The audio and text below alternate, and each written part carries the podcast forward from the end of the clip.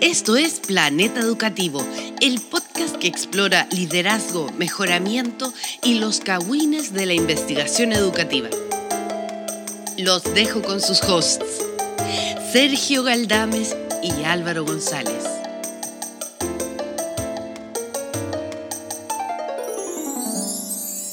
Bienvenidos y bienvenidas a Planeta Educativo. Soy Álvaro González desde Valparaíso, Chile, Sudamérica para el mundo. Y en esta semana no estoy acompañado por Sergio Galdames. Eh, Sergio Galdames, como anunció eh, innecesariamente en el capítulo de la semana pasada, eh, esta semana se encuentra impedido de participar por razones de salud.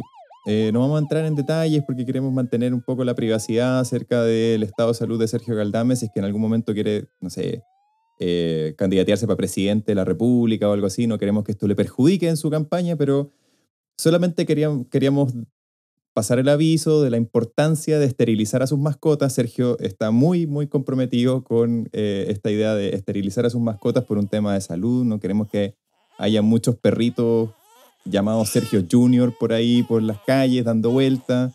Cachorritos, digamos, ¿no? Cachorros humanos, qué sé yo. Entonces, Sergio está muy comprometido con el tema de la esterilización y, por lo tanto esta semana no pudo acompañarnos. Pero eh, esta, esta semana tenemos una persona muy, eh, muy amiga del programa, fan del show.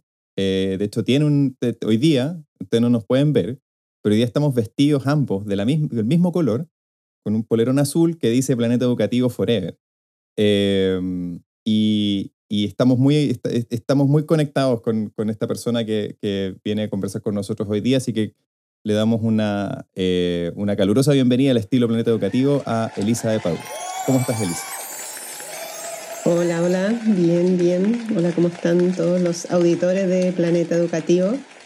Oye, sí, fantástico el polerón que me mandaron, eh, buenísimo. Pidan todo su polerón de Planeta Educativo, es precioso. Y como verán, es útil eh, tanto en el clima inglés, porque yo estoy en Inglaterra, como allá en Chile, que hace mucho calor, es multiclima. Está perfecto. Excelente. Sí, no, y gracias, porque ahora que viene Navidad, seguramente vamos a poner una página web como con, con merchandising de Planeta Educativo, con polerones que sirven para todas las épocas del año. Eh, árboles de Navidad y también estos típicos conitos que les ponen a los perros para que no, para que no se saquen los, no se laman, no se saquen los puntos o algo cuando tienen ciertas operaciones que, como las que Sergio apoya y, soporta, eh, promueve, digamos, en, entre la población. Oye, a propósito, hoy día estamos grabando eh, el día viernes 25 de noviembre y no podemos dejar pasar también que el 25 de noviembre se conmemora el Día Internacional por la Eliminación de la Violencia contra la Mujer, eh, que es un día que conmemora un evento bien terrible con, donde tres hermanas eh, en República Dominicana fueron, fueron asesinadas. Em, así que es súper importante también, como mencionamos al final del capítulo anterior, que este podcast, que está tratando de ser cada día más feminista, eh, se, pliegue a esta, a esta conmemoración. En algunas ciudades de Chile hoy día hay eh, marchas por conmemorar este, este Día Internacional. Entiendo que en Cambridge no hay ninguna marcha, porque probablemente están todos pegados eh, después de haber visto el empate 0 a 0 entre Inglaterra y Estados Unidos en el Mundial del Qatar, un mundial que no tiene ninguna polémica y que seguramente es un mundial que está muy a favor de las disidencias y de, y de la diversidad. Em, eh, ¿cómo, está la situación en, Cambridge, Elisa? Eh, no, marcha de mujeres hoy no hubo por acá. Eh, y de fútbol no me preguntes, porque no, no sé nada. Solo, mira, sobre las marchas solo puedo decir que me dio mucha pena ver eh, cómo todas mis amigas se convocaban a juntarse en algún punto de, de, Chile. Y bueno, yo estoy lejos y acá la verdad es que no, que yo sepa al menos, no pasó nada. Y de fútbol, eh, no pasó nada tampoco. en Inglaterra, como siempre, no pasa nada. Hasta que, hasta que se salieron de Europa y ya, ahora ya no pasa nada. Oye, em, aprovechamos también de, eh, felicitarte porque eh, no, no, no, estoy del todo seguro, pero creo que la última vez que estuviste con nosotros en el programa todavía no habías pasado tu examen de doctorado, pero desde entonces sí o me equivoco. Eh, sí, de hecho yo creo que debiéramos repetir la presentación porque ahora soy eh, doctora Elisa de Padua, por favor. Uh, excelente. Oye, eh, ¿qué se siente? ¿Cómo, cómo, fue, ¿Cómo fue ese cambio para ti, esa transición de ser PhD C a PhD a secas? me encantó que la primera cosa oficial donde me llamaron doctora fue la carta del supermercado. En realidad es el único lugar donde soy oficialmente la doctora Elisa de Pado y me ofrecen cupones de descuento eh, con mi nombre, eh, con mi nuevo nombre social. Eh, entonces, sí, me gusta ir a comprar ahora más que antes. Oye, ¿y qué, qué, supermercado es ese? El White Rose.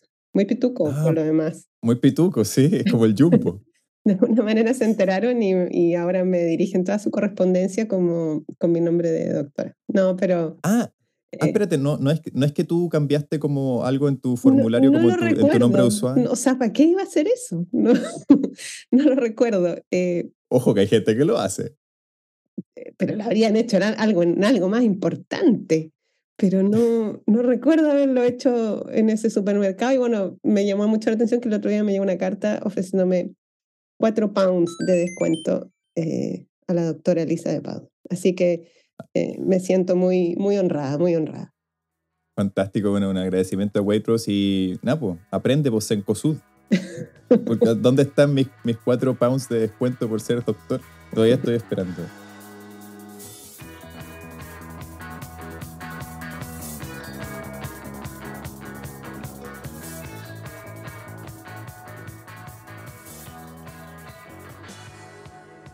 Oye, em, bueno, una de las razones por la que eh, queríamos conversar contigo hoy día y queremos también como abrir esta conversación a todos los planetarios y planetarias que escuchan este podcast, que cada vez son más porque cada vez que tengo una presentación pública con alguien como que meto el link del planeta educativo y pongo el logo al final y les digo, oye, tengo un podcast, escúchenlo y después me da vergüenza porque me escuchan hablar en un tono súper coloquial, con el Sergio además, que el Sergio es como...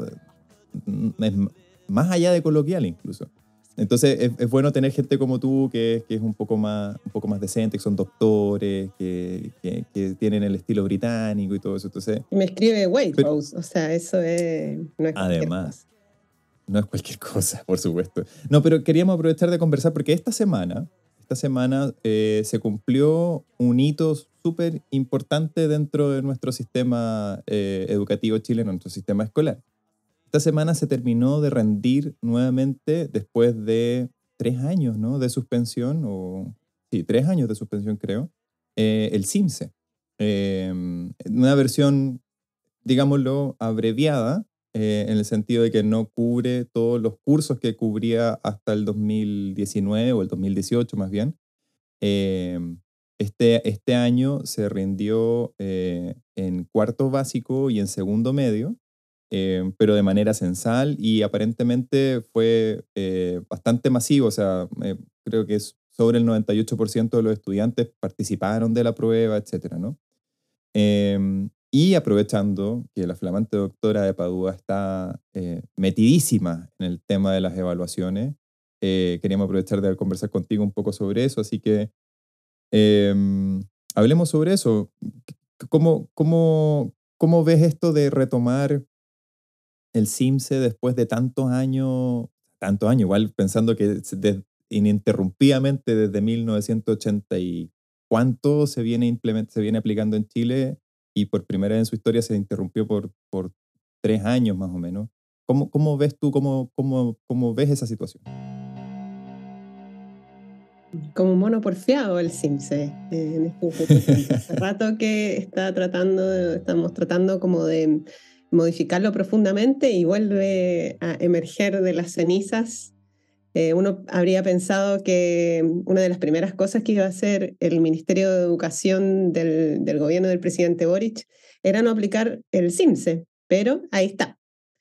Eh, como decías tú, en una versión reducida o debilitada porque son menos cursos y porque no tiene consecuencia. Es decir, eh, los resultados de estas pruebas solamente se van a informar pero no van a impactar ni en la clasificación de los establecimientos, eh, ni en el cierre de escuela, ni ningún tipo de eh, consecuencias para los establecimientos. Ahora, mm. es súper em, engañoso ese concepto de sin consecuencias, porque hay unas consecuencias formales, que son las que están estipuladas por decretos.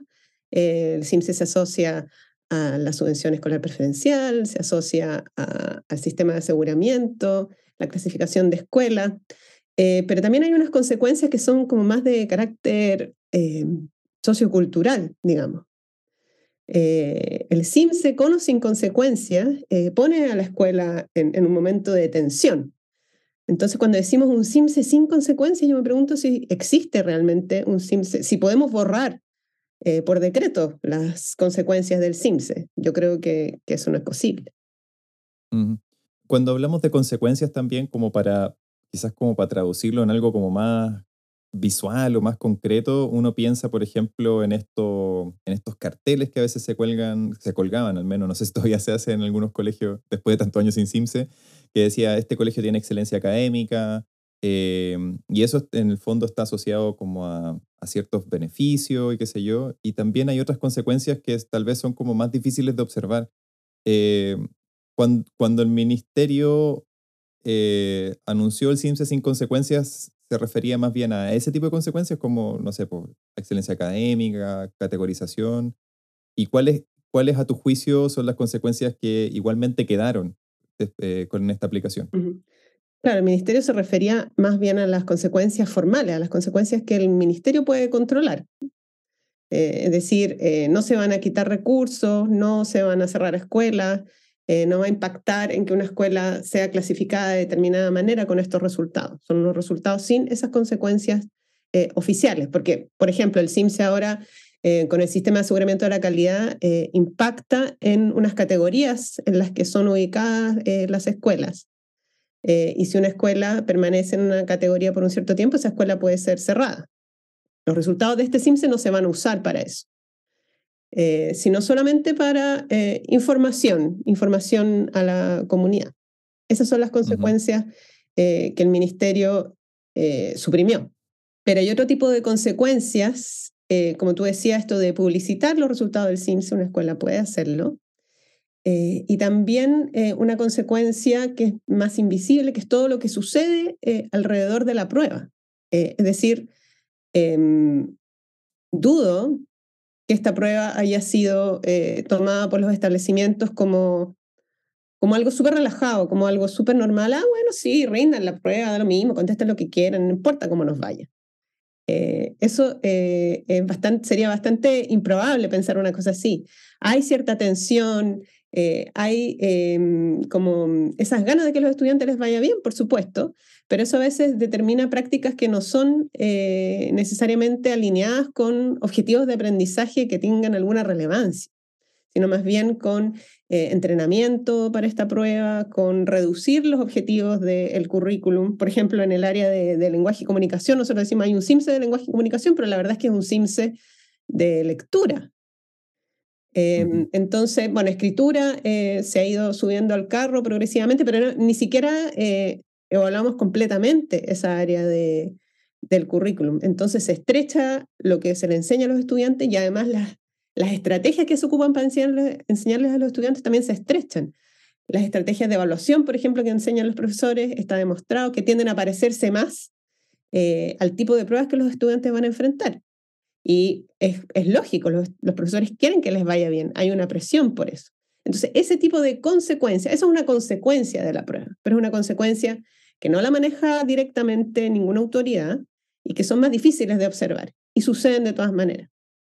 Eh, me estaba acordando de, una, una, investigación que nos mostraba Alejandra Falabella y nos mostraba una foto de una, en un colegio, era una oración a la Virgen María, donde le pedían que por favor eh, los ayudara a que les fuera bien en el CIMS. O sea, eh, el CIMS se moviliza, moviliza mucho a los establecimientos pero no siempre los moviliza en la, en la dirección que nosotros quisiéramos. Mm. Sí, yo también estaba pensando en eso, estaba pensando en, en algunos ejemplos que, que, Alejandra ha presentado cuando, eh, cuando organizamos con, con Jonathan un seminario de cierre del Fondesit, de nuestro Fondesit. Alejandra presentó varios ejemplos y están en algunos de los capítulos del podcast, no sé, el 119, el 120, por ahí. Eh, presentaban algunos ejemplos terribles acerca de, cómo, de cómo se empuja, cómo en el fondo el SIM se empuja a ciertas eh, acciones que, por decirlo por bajo, son reñidas con la ética, ¿no? En, términos de cómo empujar a los chiquillos a, hacer cosas que, que no necesariamente van como en la dirección del aprendizaje y eso. Mm. Pero también me quedó mucho dando vuelta algo que Alejandra en algún momento decía y que tal vez tiene que ver con esto de las consecuencias, porque yo estaba muy acostumbrado a decir, que hay como efectos deseados y no deseados, o como eh, consecuencias inesperadas, por ejemplo, de la, de la evaluación estandarizada. Pero de la perspectiva de, Alejandra Falabella, eh, no son no deseadas o inesperadas, eh, son por diseño así. Hay como que la, la, utilización de evaluaciones estandarizadas para el aseguramiento de la calidad involucra por diseño estas, estas consecuencias que algunos de nosotros consideramos que eran como no deseadas o, inesperadas. Por ejemplo, lo que decías tú, por la estrechez del, del currículum, la estrechez de la estrategia de, de, enseñanza y de evaluación y qué sé yo. ¿Qué, qué, qué opinión tienes tú respecto de eso? ¿En qué sentido? ¿Como de las consecuencias? ¿O, o si sí, no, por diseño? Eso. Claro, eh, entiendo el punto y claro, no es que una mente maléfica dijo, ah, yo voy a hacer estas pruebas para que los profesores estrechen el currículum y la enseñanza. No, es en ese sentido, sino más bien en que es muy lógico pensar que es eso lo que va a terminar pasando. Pienso, por ejemplo, en, un, ejemplo que es de otra área, pero por ejemplo, las señales, los logos que se le ponen a la comida, esto alto en azúcar, alto en no sé qué, eh, tienen el fin de que la gente coma más saludablemente, pero también a veces las marcas, por evitar estos logos, terminan fabricando unas cosas que tú decís, pero esta cuestión, eh, no sé si se pueden mencionar marcas, pero ese postre que es como una espumita con sabor a manjar y que tiene chocolate arriba y que no tiene ningún sello, y tú decís, esta cuestión, ¿de qué está hecha? Entonces, bueno, es como lo lógico, a veces tú implementas una medida, pero eso no necesariamente te va a llevar al objetivo que tú estás persiguiendo. En el caso del SIMS es mejorar el aprendizaje, porque también eh, lo lógico es buscar otros mecanismos, porque mejorar el aprendizaje de los estudiantes es algo súper difícil, no es fácil. Y si tú pones presión y esa presión es permanente, es en el corto plazo, porque los estás evaluando todos los años, yo voy a tratar de buscar un mecanismo que yo piense que me va a llevar a mejorar esos resultados rápidamente. Bueno, creo que después de esta respuesta podemos olvidarnos de que Manjarate nos pueda auspiciar el podcast. Pero da lo mismo, o sea, Manjarate, si nos queréis mandar como algunas muestras gratis a mí o a Sergio, felices nosotros lo recibimos. Yo sé que la Elisa no come esas mugre que ustedes fabrican. y, probablemente Sergio tampoco porque tiene esta cuestión como de que no toma desayuno y eso, pero yo sí. Yo ah, sí, fan de Manjarate manjarate a morir, no me importa de qué está hecho, sabe delicioso.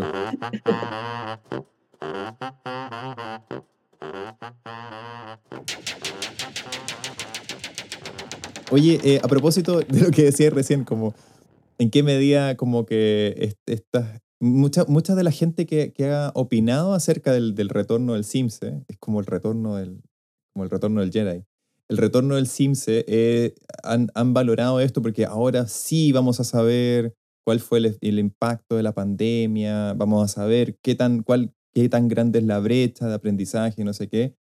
Y yo me pregunto si, si tal vez somos el único país en el que estamos como en esa, ¿no? Como de tratar de todavía como eh, saber cuál fue el, impacto en términos como de aprendizaje de los estudiantes de la pandemia o no. Eh, y tú participaste en un evento internacional hace poco eh, donde tal vez tuviste la posibilidad de ver qué es lo que había pasado en otros países con las evaluaciones como de este estilo, ¿no? En, en, otros lados durante y después de la pandemia. No sé si nos puedes contar un poquito de eso, dónde estaba y qué fue lo que viste.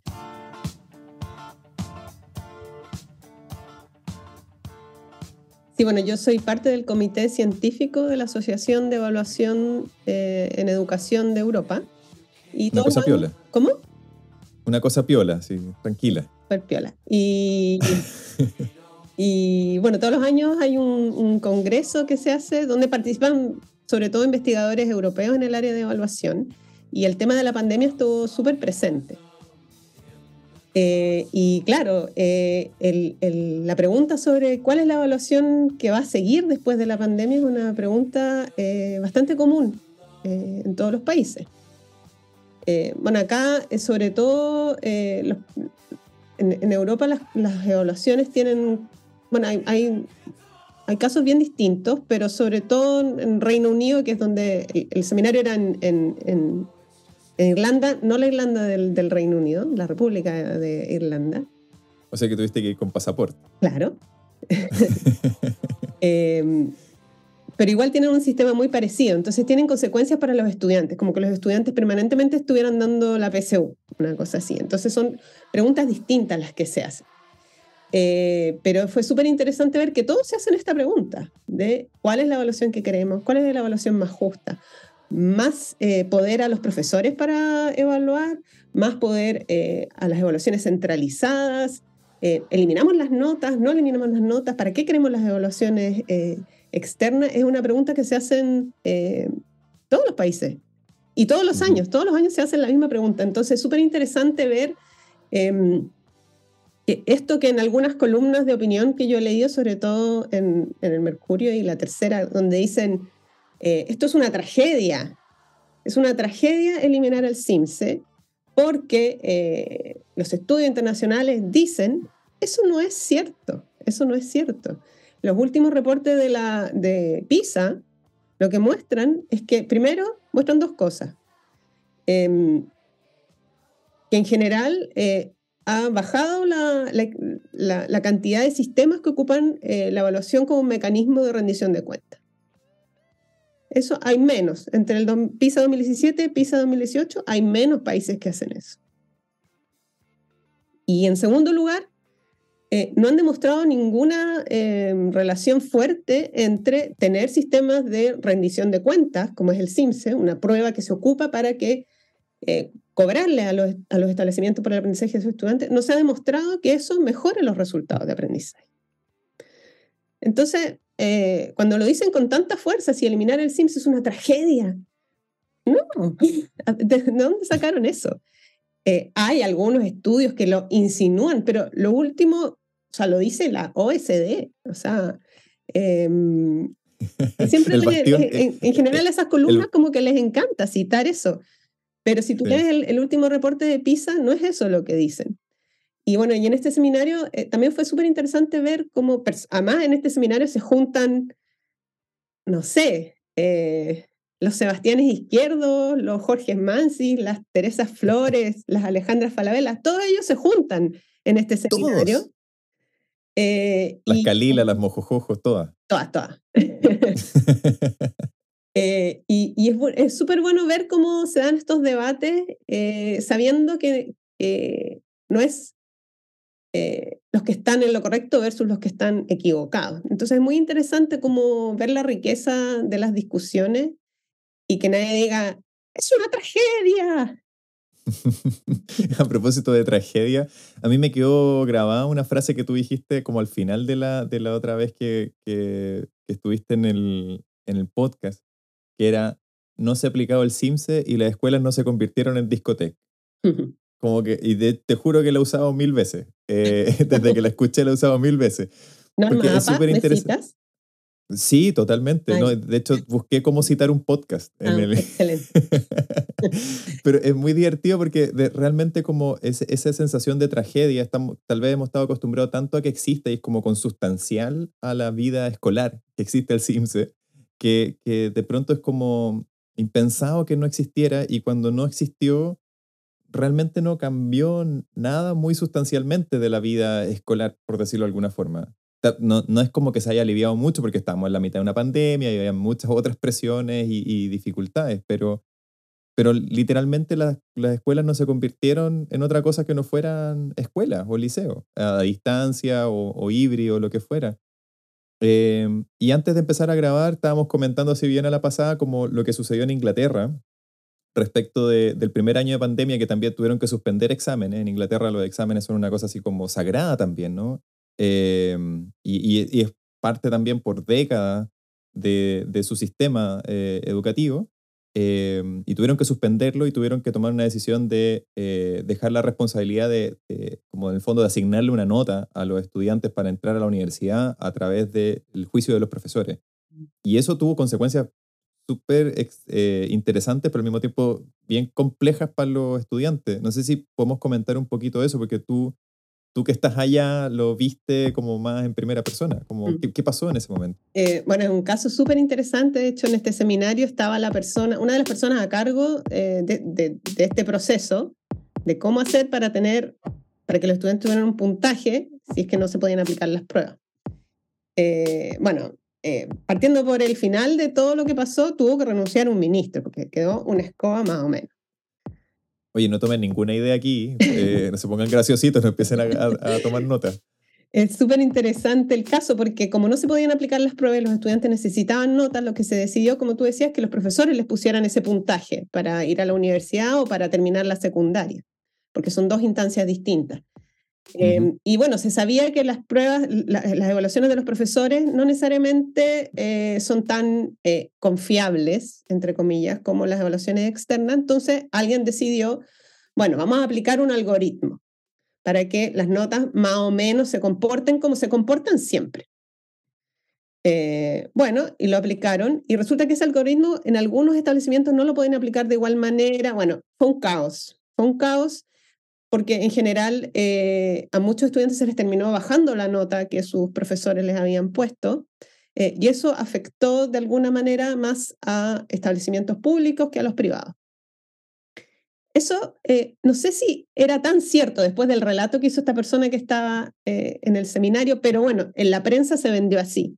Y casi que esto era un complot de Boris Johnson para ayudar a todos los hijos de sus amigos que estaban en las escuelas privadas de Inglaterra. Bueno, terrible. Renunció al ministro y se decidió finalmente eh, usar las notas que habían puesto los profesores, no usar, eh, eliminar el algoritmo. Entonces los profesores iban y ponían la nota y con esa nota los estudiantes se presentaban a, la universidad. Eso generó problemas en la admisión porque habían muchos más, altos eh, puntajes.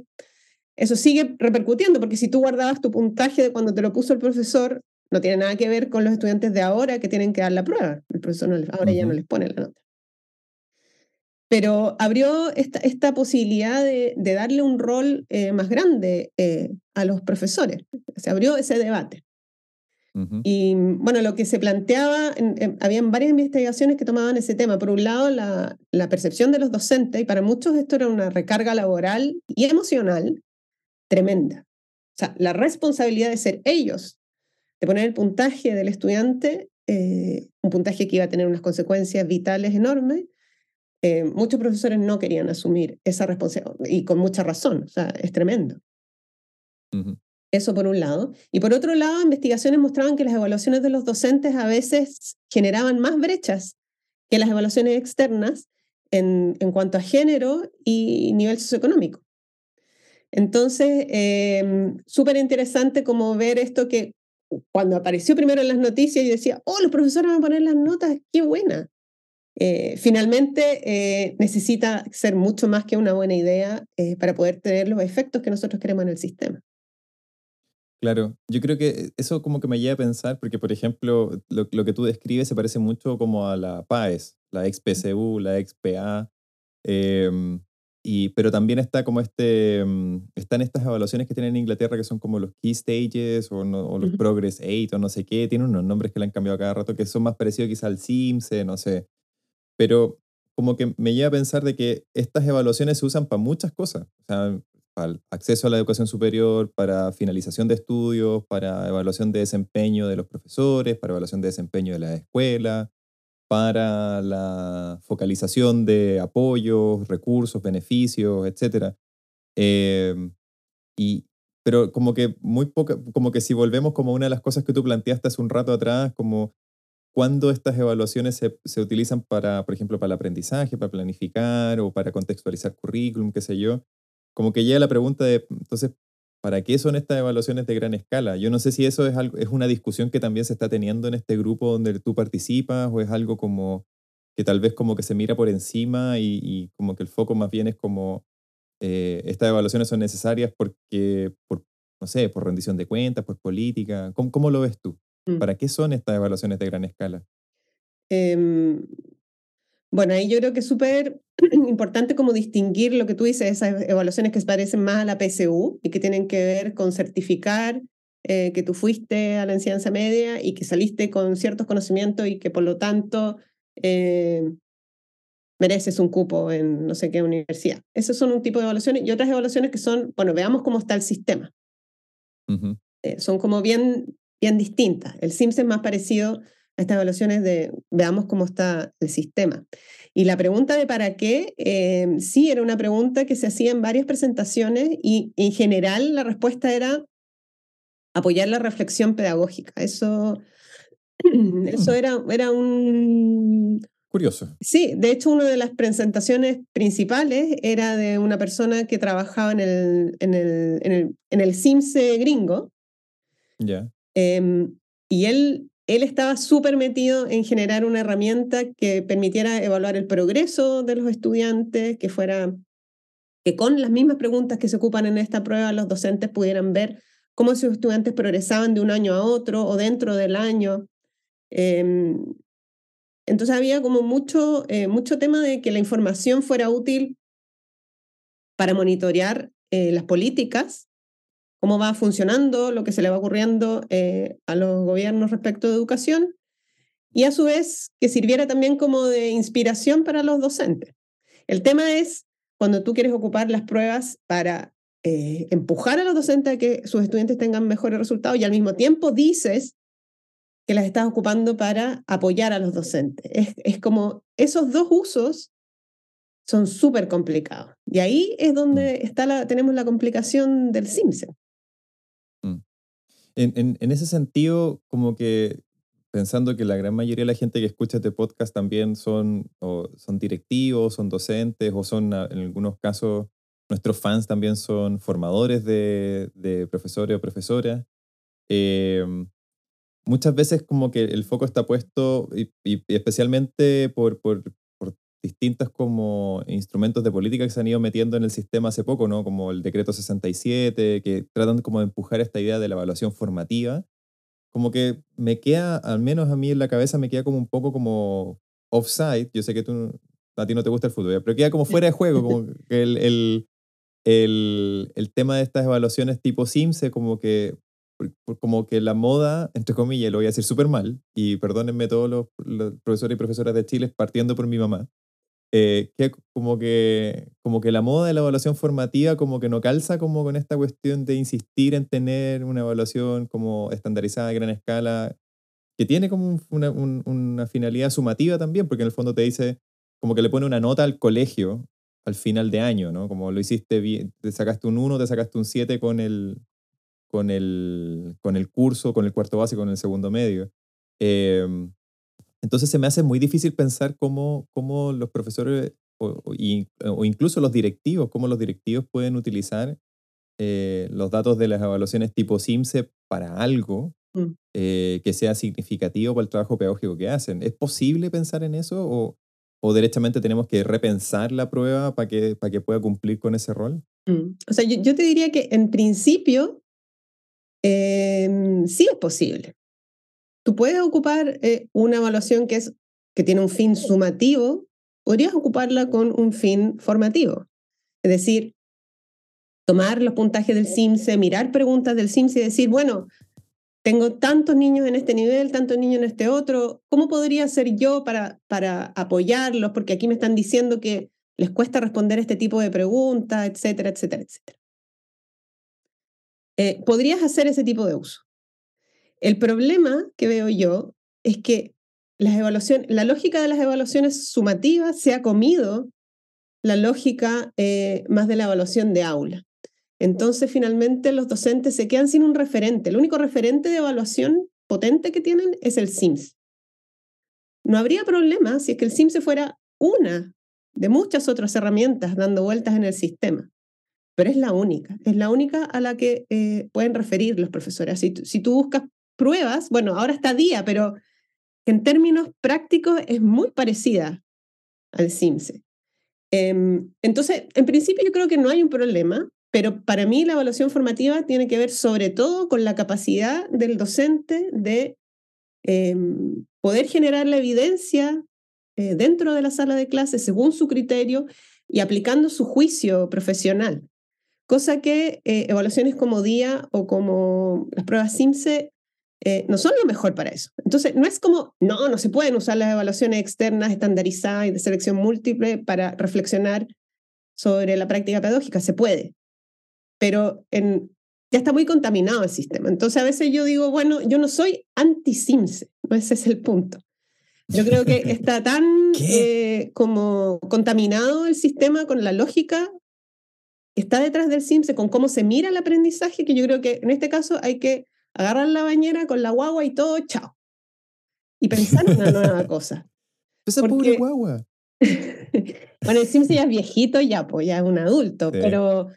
Eh, es un adulto mayor en la bañera por la ventana. Eso, el adulto mayor en la bañera por la ventana, porque la verdad es que ya tiene una carga eh, demasiado fuerte en nuestro sistema. Mm, sí. Eh, voy, resiento un poco eso del, del adulto mayor, porque el Simse creo que incluso es más joven que lo que soy yo. Eh, entonces, pero lo voy a dejar pasar, solo por esta vez. pero, ¿sabes qué? O sea, creo que, es interesante porque muchas veces eh, la, la, discusión se ha planteado como en términos súper artificiales entre a favor o en contra del CIMSE. Es evidente que hay grupos que están en contra, abiertamente en contra del CIMSE. Saludo a todos los fans del show de Planeta Educativo que están en alto al CIMSE, especialmente Paulina Contreras, que a veces escucha y otras veces no escucha. Vamos a ver si esta vez escuchó. Em, y, pero, y también hay gente que está así como, eh, como decías tú, el, el, sistema educativo chileno sin el CIMS es una tragedia porque no, no sabemos, no tenemos, estamos ciegos, nos falta el termómetro, todo ese tipo de metáforas bien, bien ridículas que de repente aparecen. Em, y creo que la, concuerdo contigo que es problemático utilizar el CIMSE como un eje para definir aprendizaje y, y, calidad, ¿no? Como que lo reduce a una cuestión súper artificial, tú misma lo decías, ¿no? Con por ejemplo, el tema del lenguaje en realidad es lectura y escritura, pero no hay nada de expresión oral que se pueda evaluar ahí eh, por las mismas restricciones del instrumento, no es por mala voluntad, porque el instrumento no te lo permite y eso, pero quizás este es como el momento como de ponernos a pensar en cuáles podrían ser las alternativas o los mundos posibles. Hay un autor, un académico norteamericano que se llama Tom Hatch, que va a estar de visita en enero porque va, va, a participar del ICSI, esta conferencia que eh, super cachilupi, que, que, solamente necesitas un riñón para participar eh, por día. Si tienes cuatro riñones, puedes participar los cuatro días de la conferencia. Si tienes solo dos, quizás vas a tener que eh, ir a la mitad. Y, pero Tom va a estar de visita en mi universidad y, y estábamos conversando acerca de hacer un conversatorio que después pronto vamos a dar más información acá. Y él publicó hace un tiempo en una revista un, un, un, ensayo donde planteaba esta idea de no desperdiciar una buena, una buena crisis. Eh, hay otro autor norteamericano, John Shao, que también lo dice, ¿no? Como no desperdiciemos una buena crisis. Em, entonces, aprovechando el, el, espacio como de crisis que no ha pasado todavía, que la pandemia todavía tiene repercusiones en la educación, ¿cuál, ¿qué es lo que podríamos aprovechar de esto? ¿Cuál, cuál crees tú o cuál a, a tu juicio como flamante doctora, em, además eh, beneficiaria de los cuatro pounds de Waitrose, em, ¿qué cosas podríamos transformar de cómo se evalúa a gran escala en Chile y cómo eso podría repercutir también en la evaluación eh, a, menor escala en, a nivel aula o en la escuela? Em, bueno, yo creo que eh, el Ministerio de Educación igual ha planteado una hoja de ruta en ese sentido y yo creo que es, bastante adecuada. en corto es tener pruebas, eh, las pruebas externas, las pruebas nacionales que sean de carácter muestral y no censal, sin consecuencia, y que se combine como un sistema de evaluaciones eh, a nivel local y donde las evaluaciones de los docentes Eh, tengan un rol más preponderante en la comunicación de los resultados de aprendizaje de los estudiantes dentro de la comunidad. No es, no es que ahora, como lo que se pensó acá en Inglaterra, que las evaluaciones de los docentes entonces van a ser el SIMS, entonces los docentes ponen el puntaje. No, no es eso, sino más bien darles eh, la preponderancia que requiere, lo que yo decía, como que ahora no hay un referente, el SIMS es como rey y señor eh, de la evaluación del aprendizaje en Chile, no tenemos más cosas. Es como... Ese, ese señor adulto mayor nuevamente arruinándonos la vida. Claro. Eh, bueno, hay gente que dice la CIMSE, no sé. Eh, que si, si, es algo, que si es si tiene algún género, claramente es un género masculino, así como bien cis, bien cis, bien, bien, bien poco feminista, además, no como este podcast, el podcast Absolutamente, el Sims es hombre. Pero después son las pruebas Sims. Bueno, pero da lo mismo. Eh, yo creo que es como devolverlo a su lugar, a un lugar que nos permite mirar cómo va el sistema, porque hay cosas que otras evaluaciones no pueden hacer, por ejemplo, hablarnos de las brechas socioeconómicas, eh, hablarnos de las brechas de género, eh, hablarnos de qué contenidos del currículum eh, se están quedando atrás en términos nacionales, dónde hay escuelas que a lo mejor no están funcionando tan bien. Em, y para eso no necesitas evaluar a todos y cada uno de los estudiantes y a todas las escuelas, puedes tener una muestra. Entonces yo creo que darle al Sims el lugar eh, que merece, bueno, y no le vamos a llamar Sims si ya lo votamos por la ventana, tenemos que inventarle otro nombre. Eso, mira, eso mm. puede, puede ser una bonita tarea para Planeta Educativo. Póngale nombre al nuevo Sims. Sí, sí, me, acordé de esos típicos graffiti en los baños, póngale nombre, pero, pero, eh, pero una versión limpia de ese concurso. Exacto, exacto. Em, entonces yo creo que por ahí eh, me parece que la hoja de ruta que, mm, que ha trazado el ministerio en ese sentido es, me parece súper adecuada. Ahora, em, ese camino eh, va a ser largo porque eso implica modificar las leyes que están detrás de, de esta maquinaria que funciona, porque el CIMSE no es, no es, una prueba nomás, el CIMSE es un sistema. Y desmontar esta maquinaria va a tomar su tiempo, porque implica ir al Congreso, y ya sabemos todo lo que pasa en el Congreso, que no se ponen de acuerdo, y bueno, un desastre. Entonces, por mm. mientras hay que pensar en un, en un, en un plan de, por mientras, porque hay un plan de evaluaciones que está vigente, que se aprobó recién en el 2021 por el Consejo Nacional de Educación, y ese plan de evaluaciones dice que el próximo año se tendrían que aplicar 11 pruebas censales, con consecuencias. 11. O sea, y no hay nada hasta ahora que diga, no, si eso ya no va a ser. O sea, tú puedes ir al ministerio ahora y nadie te va a poder decir, no, mira, si aquí está el decreto que dice que eso no va a suceder. Eh, entonces creo que está el camino de trazar el norte, pero también el camino de, bueno, ¿y, qué vamos a hacer con el CIMSE del otro año? ¿Vamos a aplicar 11 pruebas? ¿Vamos a aplicar 11 pruebas, 11, 5 secuencias? ¿Vamos a aplicar la prueba de segundo básico? Porque una de esas pruebas es la prueba de segundo básico, que es atroz, es la peor de todas.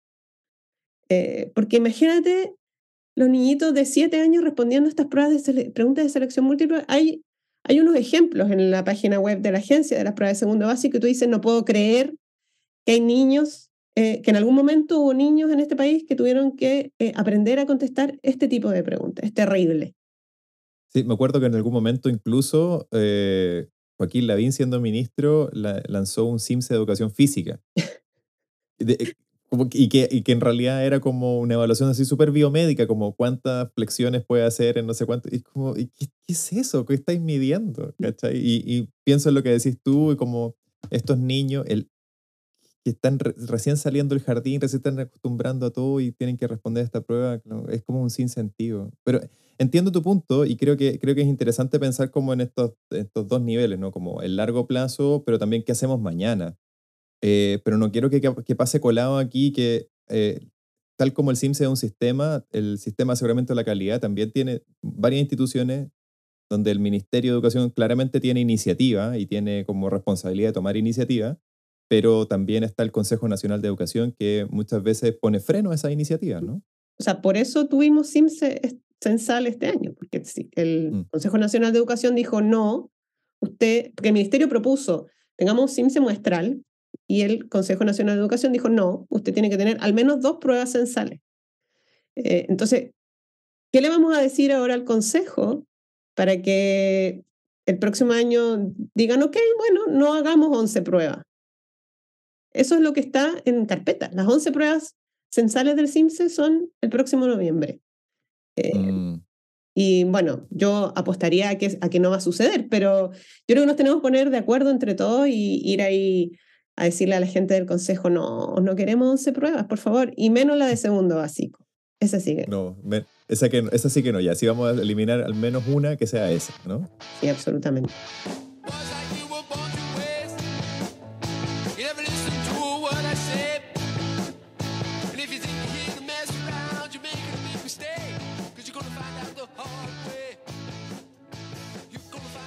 Oye, Elisa, no, nos estamos quedando ya sin tiempo. eh, aparte de allá donde estás tú, deben ser, no sé, 4 de la mañana, no tengo idea, no sé cómo funciona esto de las zonas horarias. Pero no quería que- cerrar sin, sin que pudiéramos tener la posibilidad de comentar un poquito, bien brevemente, lo que fue hace una- un mes atrás o- o un poquito menos, eh, un seminario que ustedes, en, que tú participas de otra, aparte de estar en el comité científico de, de esta otra cosa bien glamorosa, participas de esta otra cosa más glamorosa todavía que se llama FEBED, eh, y tuvieron un seminario, ¿no? Eh, ¿cómo, cómo salió eso? Y, y, si, y cuéntanos también por qué el video del seminario todavía no está disponible. Eh, ya, bueno, yo soy parte del Foro Chileno de Profesionales de Evaluación en Educación, FEBET, eh, y organizamos nuestro primer seminario online en octubre, el 21 de octubre creo que fue. Estuvo súper interesante. Ahí nuestro eh, presentador principal fue la Alejandra Farabella y ahí mostró eh, esta oración que yo les contaba eh, dirigida a la Virgen María para poder mejorar los resultados. Quién sabe, a lo mejor es milagrosa. Quizá esa podría, En una. a lo mejor ¿quién sabe? habría que, no sé, eh, promoverla más. Eh, bueno, en ese seminario eh, también hubo muchas presentaciones muy interesantes de distintos colegas que mandaron eh, sus ponencias que fueron seleccionados después de un proceso riguroso de selección eh, para presentar eh, su ponencia en nuestro seminario, que fue grabado, por supuesto, y que yo soy la responsable de subir a la página web y que aún no he hecho, pero que mm, los invito a visitar prontamente. Yo creo que mañana mismo eh, lo voy a subir para que ustedes puedan ver este video que es muy interesante y también para que puedan enterarse de, de nuestra agrupación y si tienen interés pueden inscribirnos y unirse también. Ujú. Vamos a dejar el, el link a la- al, al registro de ese seminario y también a FEBED en, en la descripción del podcast. Ujú. Eh, no tiene que ser mañana, Lisa, porque la verdad, este, este capítulo va a salir eh, como en cuatro días más. Ah, perfecto, tengo más tiempo. tenéis, cuatro, tenéis cuatro días para subir el video. Sí, y, y estoy seguro que lo vaya a lograr. Seguro, o sea, como, ¿por, por qué no? Eh, y, y nada, bueno, te agradezco el tiempo eh, y la disposición para conversar de esto. Yo sé que es un tema que abre muchas otras cajitas, eh, no solamente como a nivel de políticas públicas, sino también a qué pasa en las escuelas con esto y qué sé yo. Entonces, eh, te, te dejamos invitada para otra ocasión para poder abordar más este tema. Si la gente que está escuchando quisiera saber más acerca de tu trabajo, eh, ¿hay algún lugar donde te pueden encontrar? ¿A través de FEBET directamente? En o- ahí están, están mis datos, mi contacto. Eh, tengo un, un Twitter también, Elisa de Padua 2. Twitter me asignó ese nombre, pero bueno, ¿Había otra? sí había otra. Ahí buscaba la otra, ¿o ¿no? Eh, capaz que era yo misma que en algún momento me hice una cuenta y se me olvidó, Perfecto, excelente, me parece súper pero es que- Elisa de Padua 2. Esa soy yo en Twitter. Ya. Y, pero no vamos a pagar los 8 dólares para estar como con el ticket de Elon, Elon Ah, Musk. ¿no? ¿verdad? No, no sé. No. Capaz que sí. No, po. yo no le. Y bueno, después nos vamos a ir todo a Mastodon, así que da lo mismo. No, no gastemos plata en vano. Oye, bueno, muchas gracias por estar de nuevo. A toda la gente que nos está escuchando, si es que tienen algún comentario acerca de lo que escucharon hoy día, quieren saber más, quieren contactarse con nosotros, pueden escribirnos a planetaeducativopodcast.gmail.com. Eh, si quieren enviarle sus saludos eh, a Sergio y felicitarlo por, por apoyar con todo, con alma, corazón y cuerpo, eh, la esterilización de mascotas, pueden encontrarlo en arroba Sergio Galdames y a mí en arroba Álvaro González T en Twitter. Y este capítulo estará disponible en todas sus plataformas favoritas. Compártalo con su tía, con su abuelita, a pesar de que salió medio soez el capítulo anterior y el de hoy día un poquito más limpio, pero eh, somos un show familia. Eh, y nos escuchamos entonces la próxima semana. Elisa, muchas gracias y que esté todo muy bien por allá por Cambridge. Gracias a ti, Álvaro. Saludos a todos. Chao. Chao. Planeta Educativo es producido por Felipe Bravo. La música es creación de Francisco González. Apoyo ocasional de Paulina Bravo y Jimena Galdames. Puedes acceder gratuitamente a más de un centenar de episodios y materiales complementarios en www.planeteducativo.cl. Escríbenos a planeteducativopodcast.gmail.com